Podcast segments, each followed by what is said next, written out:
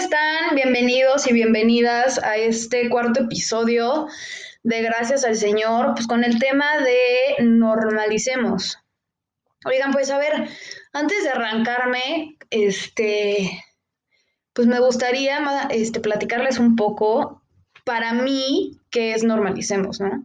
Para mí eh, la palabra normalicemos es muy chiquita, es muy corta, pero a mí en lo personal me lleva una profunda, o sea, un, analizar profundamente, pues, qué es normalizar y qué es lo importante de normalizar, ¿no? Este, considero que vivimos en una sociedad muy poco tolerante, todos los que vivimos en México. México es una, una de los, yo creo que, si no es que una de las ciudades más poco tolerantes del mundo. Y es que dentro de la palabra normalicemos viene esta parte de tener tolerancia a las diferentes opiniones de otras personas que no comparten lo mismo que nosotros o no piensan igual que nosotros. Y mucho es esa persona que no tiene tolerancia a que otra persona piense distinto que él o ella y a fuerza lo quiere hacer cambiar de opinión o que piense igual que él. ¿no? Entonces yo creo que dentro de la palabra normalizar pues vienen muchísimas cosas. Eh, para mí una de ellas es, por ejemplo, pues para mí el ir a terapia no es porque estés loco, no es porque estés esquizofrénico, no es porque estés de manicomio, no es porque tengas emociones este, que nadie conoce. No, no, no. Para mí ir a terapia es primordial. Para mí, de hecho, la terapia es como una de las bases para yo seguir caminando en esta vida. Y no es porque esté loca, es porque busco estar bien conmigo misma, porque busco tener una salud mental, porque busco estar bien emocionalmente, ¿no? Este, hace unos cuantos podcasts dije una frase que me encanta, que es muy corta y muy concisa. Está bien no estar bien todo el tiempo, ¿no? Y es que somos humanos y a veces yo creo que se nos olvida y queremos que las 24/7 estemos perfectos y felices y radiante y que todo sea perfecto. Y pues mi suegra dice mucho que la vida no es lineal, ¿no? Y tiene muchísima razón. O sea, la vida no es lineal y tiene sus altas, sus bajas, pero creo que dentro de la terapia es donde aprendes a descubrir cómo afrontas eso, ¿no? Y hoy, este, pues con todo el ejercicio que estuve haciendo de redes sociales con ustedes, pues muchísima gente me puso qué es normalizar, ¿no? Que a ellos qué les gustaría normalizar. Y pues voy a tocar cada tema. La verdad son temas muy interesantes, muy padres, muy, muy, que no, o sea, ay, suena como ranchera. Pues muy como que crecemos con un issue, crecemos con tabús, crecemos con estigmas, crecemos con mil cosas en la cabeza que pues no es así, ¿no? Y bueno, pues me arranco con una de las primeras chavas que me, me escribió y dijo algo muy cierto acerca de la terapia, de hace rato lo que les estaba contando. Y me pone, el ir a terapia no siempre es por tener problemas, sino es para darle seguimiento y tratamiento a tu salud mental. La verdad es que sí, o sea, era lo que yo les estaba diciendo hace rato. Este, el que vayas a terapia no significa que estés loco o que esté mal. Al contrario, eh, creo que es de, o sea, si, este, si toda la gente en todo el mundo tomáramos terapia, yo creo que de verdad seríamos una sociedad muchísimo más tolerante, seríamos un mundo muchísimo más empático con todo y con todos los temas, ¿no? Que, que vivimos a diario. Si nos ponemos a pensar y analizar, este, el normalizar, pues implica muchísimas cosas. Implica el quitarnos issues de la cabeza, implica levantar la voz a decir algo o romper pues, como ese paradigma de, no, es que no digas eso porque eso está mal, ¿no? O es que si dices eso, la gente te va a ver mal. Pues a mí qué, que, me vean mal o bien, o sea, me vale gorro, ¿no? Y bueno, pues me arranco con todo lo que me escribieron hoy. La verdad fue una, una dinámica muy profunda, muy chingona. Le agradezco a todas las personas que me escribieron. Y van a haber más dinámicas así, porque la verdad me encantó escucharlos y leerlas y leerlos. Porque pues de esto se trata, ¿no? O sea, mi, e, este podcast y este programa no es para hacerlo tan by the book, ¿no? Esto es un diálogo abierto, como si yo estuviera enfrente de ustedes y todos mis invitados que he tenido en estos días, este, estuviéramos enfrente de ustedes y estuviéramos platicando de cotorreo con una chela, con un vinito, con un tequilita, si no tomas, pues con un vasito de jamaica, de horchata, de mazapán, que está buenísima, el otro día la probé, pruébenla. Y bueno, pues me arranco una chava me puso body positive. Bueno, pues body positive es un movimiento que busca visibilizar este, la realidad del cuerpo de las mujeres. Gorda, chaparra, eh, alta, flaquísima, eh, o esbéltica, o curvilínea, o curvy, o como le llamar. ¿no?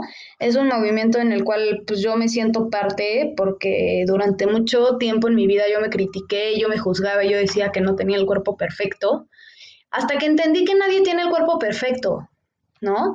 Platicando con un gran, gran, gran amigo, me decía, oye, es que está cañón como la gente se, te sigue poniendo que, pues el cuerpo perfecto. Oigan, a ver, frénense tantito. ¿Quién dice cuál es el cuerpo perfecto? de un hombre o de una mujer. ¿En dónde dice y quién lo dijo? ¿No? Yo creo que el fondo de todo esto es que la gente cree que los demás esperan que no puedes tener defectos. Y eso está cañón. Si lo, si si lo analizamos y nos detenemos, nos detenemos un momento a pensarlo, la verdad es que es cierto.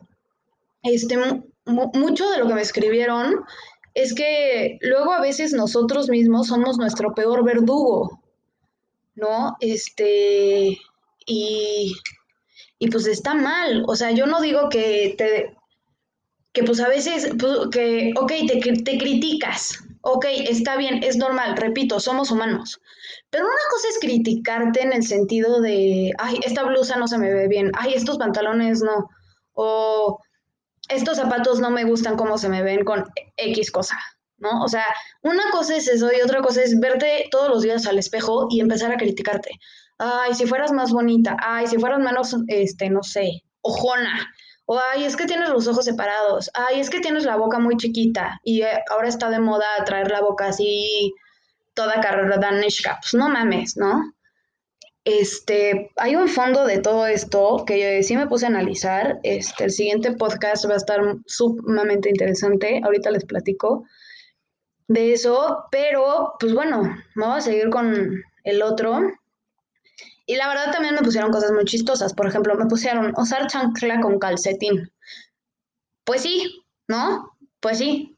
O sea, volvemos a lo mismo. Es que es de naco. Güey, ¿quién dice que es de naco? ¿no? O sea, porque tú lo pienses o lo veas así, no significa que todos y todas deberíamos de pensar lo mismo. Yo a veces a mí, la neta, o si no encuentro las pantuflas o se metieron abajo de la cama y me da una hueva tremenda a agacharme a recuperar mis pantuflas, güey, agarro las chanclas y traigo calcetines. O sea, me vale madre, ya sabes. No es de que, ay, no, qué pena, Dios mío, por Dios, qué oso. Pues no, güey. Este, me sigo también con la otra, es no estar de acuerdo con las fiestas navideñas. Habemos quienes no le vemos un sentido. Ok, totalmente de acuerdo. Hay quienes no le ven el sentido a las fiestas navideñas. Para mí la Navidad no, no es un tema que me encante, la verdad. Para mí la Navidad se me hace una fecha tan bonita, tan padre, tan familiar, que llegar a la Navidad y sentir que no está por ejemplo, en mi caso es mi tía Laura, la hermana de mi mamá, que era como mi segunda madre, y mi abuela, pues este año falleció, gracias a Dios no fue de COVID, este, no sufrió, no la padeció, este, pero pues, simplemente algo superior a mí se la llevó, ¿no? No lo pude controlar, obviamente, pero pues esta fecha me recuerda justo las personas que no, ya no están con nosotros, ¿no? Inclusive amigos, amigas, primos, primas, pues cualquier familiar, ¿no? Cualquier persona que, hayas querido muchísimo, pues para mí eso es la, la Navidad, ¿no? Este, a mi novio le encanta la Navidad, le fascina la Navidad. He esforzadome porque me gusta la Navidad por él, no por mí, por él, ¿no? Porque pues tampoco está chido que yo le arruine la ilusión y el poner el árbol de la casa que vivimos juntos, nuevo y la fregada y bla, bla, bla. Pues no, no está padre, ¿no? Y como vengo de papás divorciados, pues siempre fue un pedo la Navidad, güey, siempre. O sea, era como, no, este año te toca conmigo. Y dile a tu papá que este año te toca conmigo, ¿no? O viceversa. Y dile a tu mamá que este año te toca conmigo. Entonces, güey, siempre fue como, o sea, mi parte como navideña siempre fue como una, triangulación entre mis papás. Pero en sí la fecha, pues no, no me encanta. O sea, dejé de creer en Santa Claus y fue como, ok, bye ya no vale nada, ya saben. Pero bueno, este, una amiga, una gran, gran, gran, gran, gran amiga, me puso, normalicemos que el decir no también se vale y que no se ofendan.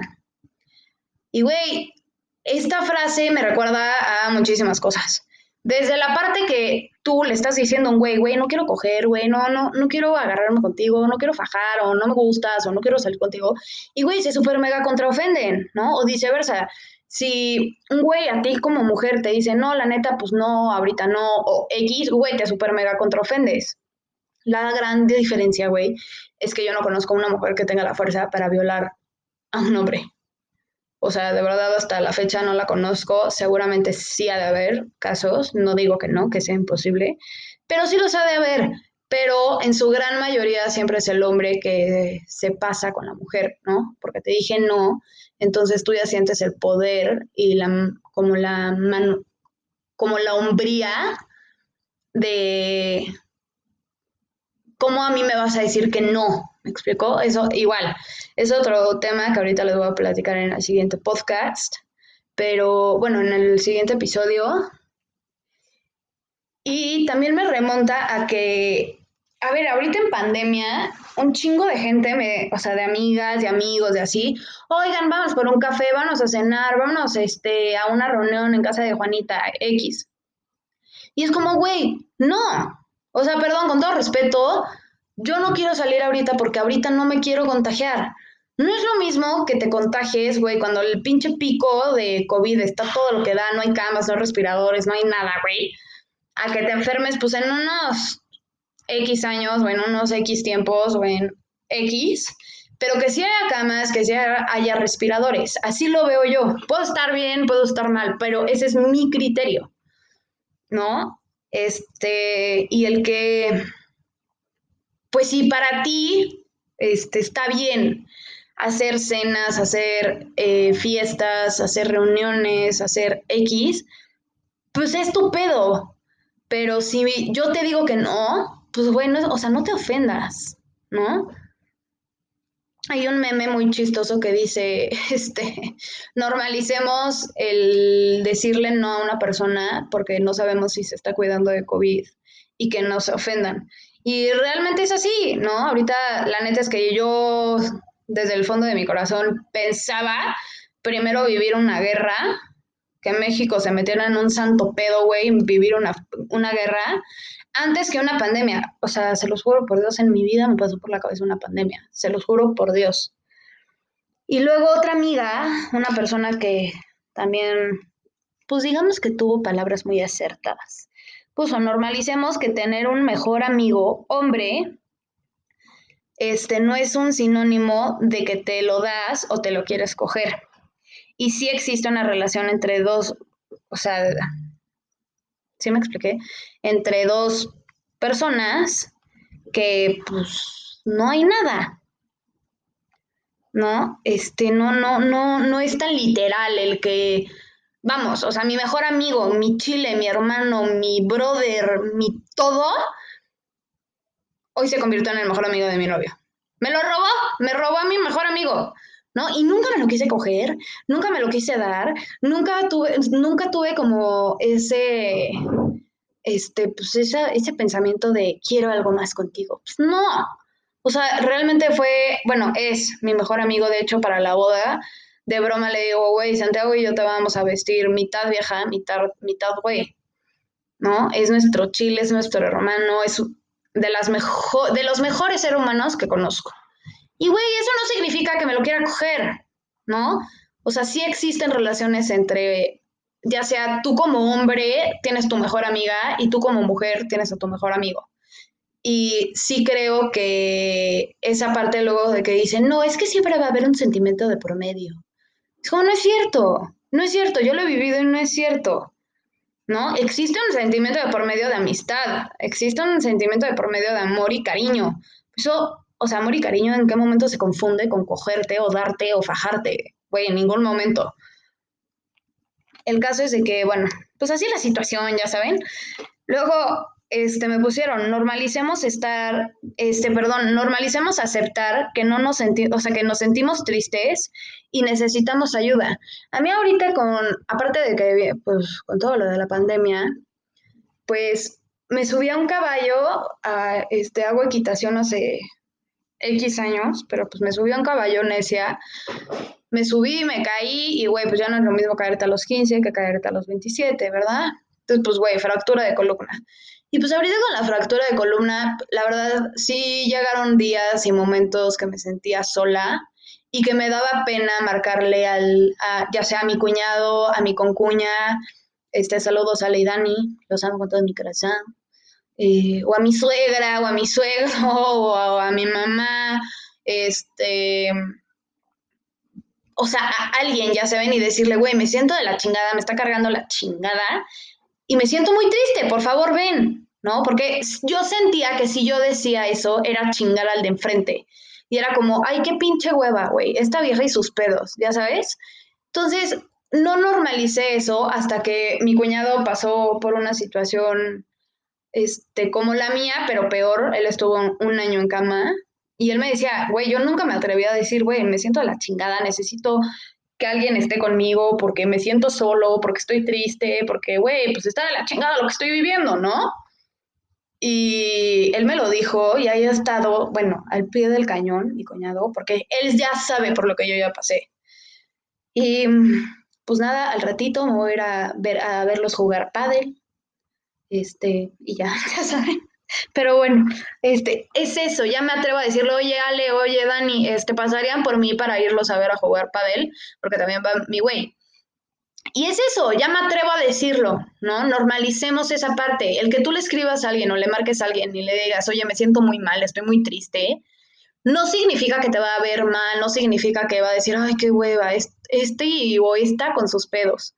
¿no? Al contrario, pues es, güey, acércate a la gente que sí te está extendiendo una, una mano y sí te la va a extender y sí te la va a agarrar, ¿no? Este,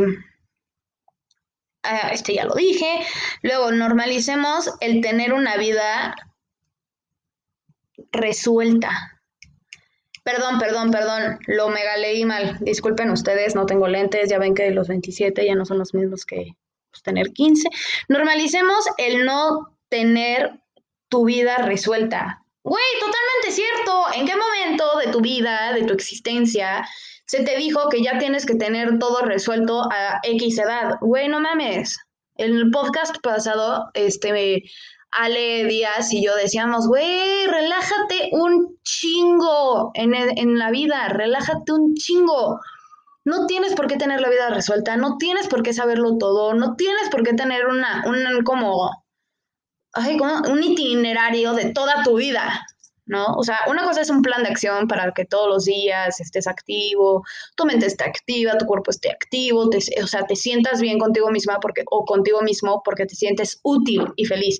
Y otra cosa es que toda tu vida y todo esté resuelto y acomodado perfectamente. Güey, vuelvo, vuelvo, a repetir lo mismo que repetí hace rato. Somos humanos y debemos aprender a ser humanos. No eres un robot, no eres una computadora para ser perfecto. Es más, luego pinche Windows se apendeja y no es perfecto. Pero bueno, este, otra amiga me puso el no saber hacia dónde te diriges. Güey, también. No, conozco un chingo de gente que estudió X carrera y terminó haciendo otra cosa muy distinta. Güey, mi mejor amigo estudió Derecho, mi, el que les acabo de contar. Mi mejor amigo estudió Derecho Güey, odia el derecho con todo su ser, odia el derecho. ¿Qué hizo? Se puso a estudiar cocina, güey, este, y hoy es chef. Güey, hoy se dedica a hacer lasañas que le quedan cabronas, luego las pasó a la página. Este, se dedica a hacer cenas, güey, ahorita con todo lo de la pandemia y la Navidad, y etcétera, güey, va, te deja las cosas en tu casa y tan tan. O sea, güey, no tienes o sea, ¿en quién dice? Volvemos a lo mismo. ¿Quién dice? ¿Quién dijo? ¿Y en dónde dice que, uh, o sea, que debes de tener ya todo resuelto, que toda tu vida debe estar resuelta y, y a, dónde te diriges, güey? Pues no, no, no, nadie sabemos a dónde nos dirigimos, ¿no? Yo estudié, este, imagen pública y, güey, arranqué la carrera y a la mitad de la carrera dije, puta, güey, ¿cómo le voy a decir a mi papá que esto es lo que no me gusta?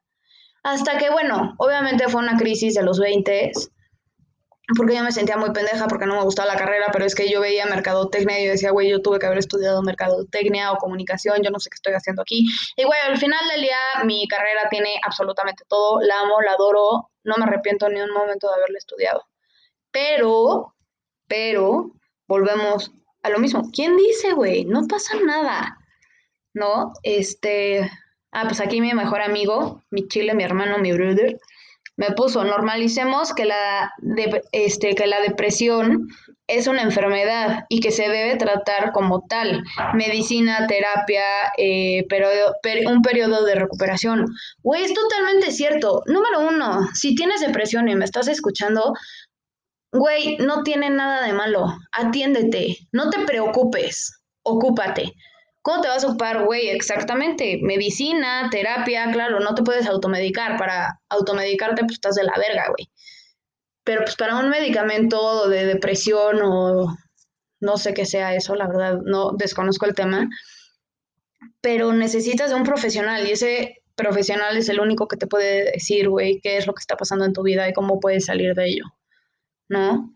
De verdad, la depresión es otro tema bien profundo, bien difícil, que también me encantaría hablarlo en un episodio, porque la depresión es... Puta, ¿cómo decirle? Es una enfermedad muy silenciosa, güey. No porque la persona no hable o no porque la persona no... O sea, no, güey. Es súper silenciosa. No te das ni cuenta en qué momento ya estás deprimido y te está cargando la chingada, güey.